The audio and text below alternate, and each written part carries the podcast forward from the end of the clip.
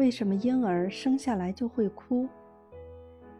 胎儿在子宫里是不呼吸的，出世后的婴儿就必须依靠自己的呼吸来吸入氧气和排出二氧化碳。胎儿的肺内没有空气，肺还是一团结实的组织。婴儿出世后，由于身子不再蜷成一团，原来屈缩着的胸廓忽然伸张，胸腔立即扩大，肺叶也跟着张开。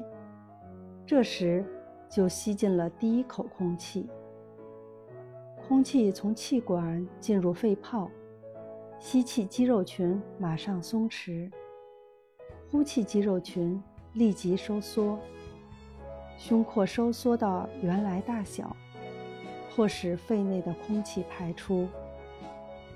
呼出的气体经过喉头时，喉头肌肉收缩，喉腔内两根声带拉紧靠拢，气体冲击声带，声带振动。就发出了类似哭的叫声。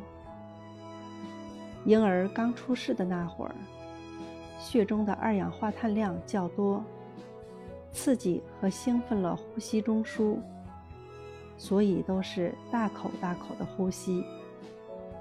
因此，每个婴儿出世以后，都要这么哭上一阵。等到呼吸活动建立了正常节律。也就不再这么哭了。